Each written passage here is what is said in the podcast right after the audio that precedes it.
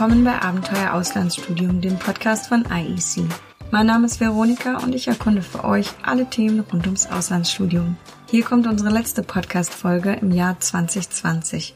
Ich habe mit Benjamin über seine Auslandserfahrung und Empfehlungen für die USA gesprochen. Die USA sind weiterhin eines der beliebtesten Ziele für ein Auslandssemester.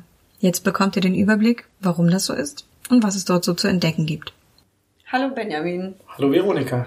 Wo hast du denn deine Auslandszeit während deines Studiums verbracht? Ja, ich, ich muss sagen, ich habe das nicht während meines ersten Studiums äh, im Ausland verbracht, ähm, sondern während meiner Promotionszeit. Also ich war Promotionsstudent in Amerika dann, äh, in der Nähe von oder im Vorort von Washington DC, in College Park in der University of Maryland. Wie hat sich durch deine Zeit dort deine Sicht auf die Welt verändert?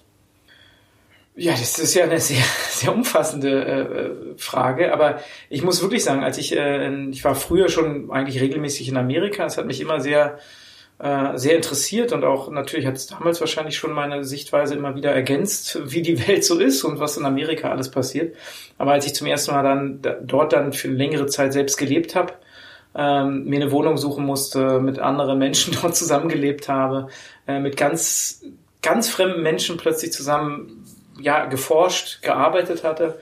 Ähm, ja, das hat sich in dem Sinne äh, verändert in meiner Sicht auf die Welt, dass ich gemerkt habe, okay, es ist, es ist doch nicht so, wie wir Deutschen oder Europäer die Welt gerne hätten und was sozusagen richtig und was falsch ist. Es ist ein bisschen differenzierter und das hat man damals zum Beispiel schon gemerkt, wenn jetzt ähm, Kollegen von mir, da waren welche aus Taiwan und manche aus wirklich aus der Volksrepublik China und auch die hatten, wo sie ja Chinesen sind und dann gemeinsame, gemeinsame Sprache, gemeinsame Kultur hatten, ganz unterschiedliche Sichtweisen auf die Welt. Und äh, beides war gar nicht, glaube ich, falsch oder richtig, sondern es hat einfach aus einer anderen Perspektive äh, Dinge erklärt. Und das hat mir eigentlich gezeigt, dass ich auf jeden Fall mir immer ein bisschen vorsichtiger sein sollte, zu sagen, wie ist die Welt wirklich?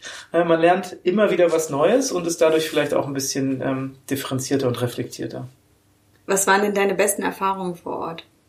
Die besten Erfahrungen, die, die haben ja meistens gar nicht so sehr was mit der Uni an, an sich zu tun, dass man sagt, man, ich war einen ganz tollen Marketingkurs, sondern äh, es geht eigentlich immer um das Leben drumherum. Und da war es so, dass ich eigentlich, also zu der Zeit waren damals auch, also war, ist ja immer noch die Spannung zwischen Iran und USA immer noch äh, sehr doll.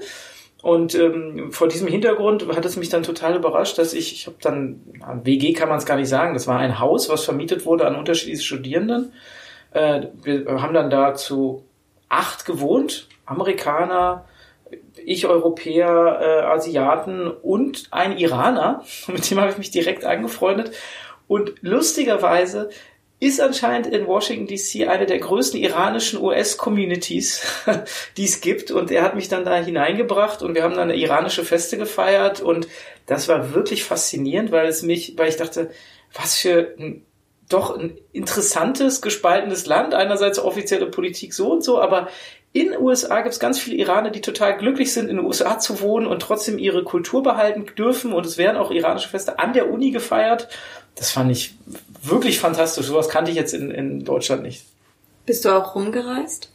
Ähm, ja, ich bin äh, zu der Zeit eben ganz viel an der Ostküste rumgereist und auch äh, äh mal nach Florida. Also das ist dann mit Flug natürlich gewesen. Ähm, ich bin sonst wirklich super viel schon durch die USA gereist. Also sei es an der Westküste oder ähm, als ich äh, noch zur Schule ging, war ich in den Südstaaten unterwegs.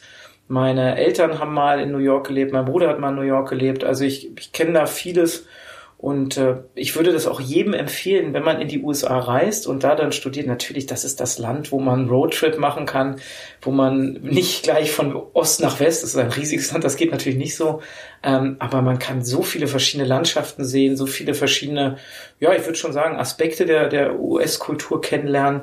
Und es ist wirklich ganz anders, an der Ostküste zu leben als an der Westküste ganz anders in den Südstaaten als im Mittleren Westen und das ist äh, fantastisch, das muss man mal gesehen haben.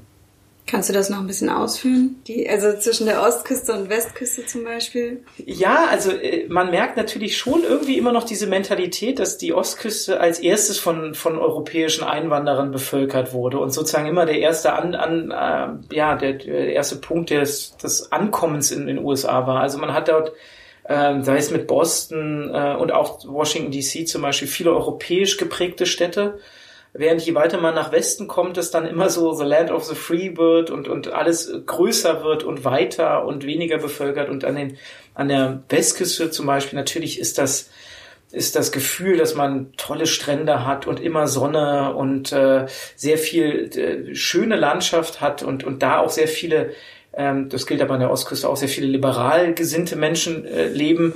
Ähm, das ist dann schon mal anders, als wenn du jetzt in den Südstaaten unterwegs bist, was sehr religiös geprägt ist, ähm, wo auch die, die Menschen und äh, wirklich aus ganz anderen Ursprungsländern äh, kamen und äh, jetzt dort leben. Das ist halt einfach so ein Unterschied. Wenn du in, im Süden von Florida zum Beispiel bist, in Key West, das ist ja eigentlich fast wie Kuba. Also mhm. so, du bist in der in, in der Karibik und äh, das, deswegen du hast da eine ganz große Bandbreite. Das ist einfach sehr faszinierend. Ähm, für auch uns Europäer ist, sind wahrscheinlich die Küsten sehr sehr äh, ein guter Startpunkt, sowohl Ost als auch West. Äh, San Francisco finde ich immer eine sehr europäische Stadt. Äh, Los Angeles ist ganz anders. Also es geht ja immer so ein bisschen darum, wer mag lieber Los Angeles, wer mag lieber San Francisco. Ähm, und ich würde sagen, Los Angeles ist schon die amerikanischere Stadt, weil du hast da unendlich viele Autobahnen und unendlich viel Verkehr und unendlich viel ähm, Weite und vielleicht nicht so ein ganz schönes Stadtviertel, äh, Stadtzentrum wie in, in äh, San Francisco. Aber es hat trotzdem was. Also so, so vielfältig sind die USA. Welche Besonderheiten bietet denn das Studieren in den USA?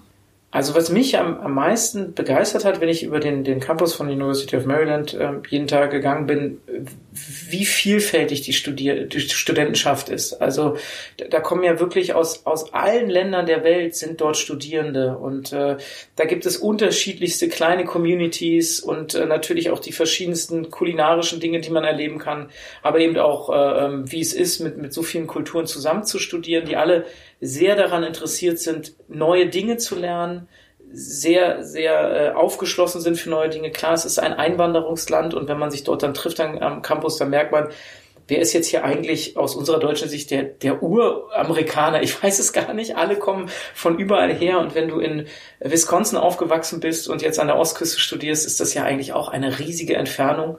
Ähm, das hat, das hat mich begeistert, dass du in den USA, wenn du dort an einer Uni studierst, wirklich lernst, wie vielfältig die Welt ist.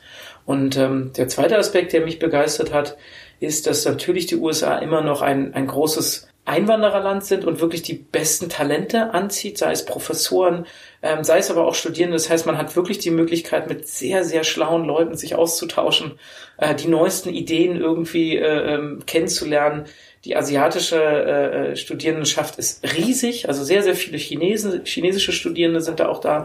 Da kann man natürlich super von profitieren und kennenlernen, was passiert eigentlich gerade in China und was gibt's da für Innovationen, die es bei uns in, in Europa noch überhaupt nicht gibt. Wenn du jetzt nochmal in US-Amerika studieren könntest, wo und an welche Unis würdest du denn gehen? Ja, ich, ich würde es wahrscheinlich jetzt davon abhängig machen, ob ich einerseits tolle Landschaften, das amerikanische Leben in seiner Vielfältigkeit kennenlernen möchte oder ob ich sage, ich möchte die besten Universitäten kennenlernen und wirklich davon profitieren, dass da super interessante Menschen Ideen austauschen und mir neue Einblicke geben können. Wenn, wenn das letztere der Fall ist, dann würde ich jetzt sagen, auf jeden Fall an die Columbia. Das ist noch eine tolle Stadt. New York ist, ist weiterhin der Schmelztiegel von so vielen kulturellen Einflüssen. Äh, Columbia University, ich meine, Barack Obama hat dort studiert und äh, das würde ich gerne erleben wollen. Das gleiche gilt für Berkeley in San Francisco. Natürlich würde ich da auch äh, diese urbanen Einflüsse haben und auch eine Universität haben, die, äh, da bin ich jedes Mal wieder überrascht, wenn ich das lese, über 100 Nobelpreisträger hervorgebracht hat. Und wenn es mir darum aber geht, dass ich sage, ich möchte ja, kalifornisches Strandleben in San Diego haben, ähm, dann, dann würde ich natürlich die San Diego State University oder die California State University in Long Beach empfehlen. Und wenn ich das sogar noch weiter treiben würde und sagen würde, ja, warum nicht in Hawaii, dann, dann hätte man die Hawaiian Pacific University, bei, bei der man sogar während der Corona-Zeit ganz normal hätte studieren können. Äh, die hatten sehr wenige Fälle und haben nicht alles online gemacht. Und man ist mitten auf Hawaii ähm, und äh, studiert da. Also das kann ich dann nur empfehlen. Hast du denn abschließend noch einen Tipp für Studierende, die sich für ein Auslandssemester oder Auslandsstudium in den USA interessieren? Also empfehlen würde ich auf jeden Fall, dass man sich schon äh, gut informiert, in welche Region möchte ich eigentlich reisen? Also möchte ich an der Ost- oder an der Westküste studieren oder im Mittleren Westen? und mir da dann eine passende Universität aus unserem Portfolio natürlich aussuchen. Ähm, ganz ehrlich, ich glaube, es ist jetzt ein super Zeitpunkt, sich darüber klar zu werden, ob man im Herbst 2021 wieder in die USA reisen will. Bis jetzt sieht es wieder so aus, ob es das erste mögliche Herbstsemester nach der Corona-Epidemie sein wird. Und äh, wenn man das ins Auge fasst, dann würde ich jetzt sagen, okay, dann nimm, nutze die, die Weihnachtsfeiertage, um dir vielleicht klar zu werden, in welche Region reizt es sich am meisten, um dann vielleicht Anfang des Jahres wirklich die passendste Universität auszusuchen. Die Bewerbungsfristen sind meistens so im Mai zu Ende. Bis dahin muss man sich entschieden haben, bis dahin muss man seine Bewerbung äh, abgeschlossen haben. Ja, und dann habe ich nur einen Tipp. Such dir am besten einen Wohnort, wo du mit vielen Kulturen zusammenleben kannst. Äh, also es ist immer vielleicht langweilig, wenn du jetzt nur so ein europäisch dominiertes Wohnheim dir aussuchst äh, oder eine WG. Es ist wirklich total interessant, äh, von ganz anderen Kontinenten Erfahrungen sammeln zu können. Und das ist immer möglich in den USA und das sollte man auf jeden Fall nutzen. Danke, Benjamin. Ja, danke auch. Das war's für 2020. Ihr habt die Folge IEC im Ausland Benjamin empfiehlt USA gehört. Vielen Dank fürs Zuhören. In den Show Notes entdeckt ihr die empfohlenen Unis und könnt direkt mal nachgucken, ob ihr an eurer Wunschuni passende Kurse findet. Wer sich beraten lassen möchte, meldet sich einfach beim IEC Beratungsteam per Anfrage oder Anruf. Im neuen Jahr sind wir wieder für euch da mit spannenden Uni-News, Insta-Posts, Podcast-Folgen und, und, und. Bleibt gesund und genießt die ruhige Zeit. Bis bald!